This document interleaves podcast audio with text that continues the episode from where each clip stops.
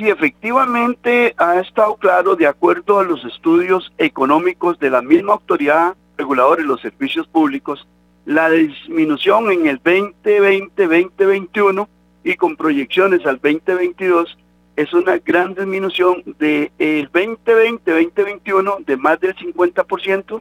Son disminuidos los servicios en todos los sectores, de trabajadores, de estudiantes, de turismo, de taxis y de ruta regular. Y sí se había resuelto lo de los cánones 2020-2021, pero estos transitorios de rebajar los cánones iba en el proyecto eh, de Marchamos, el cual fue vetado por el señor presidente.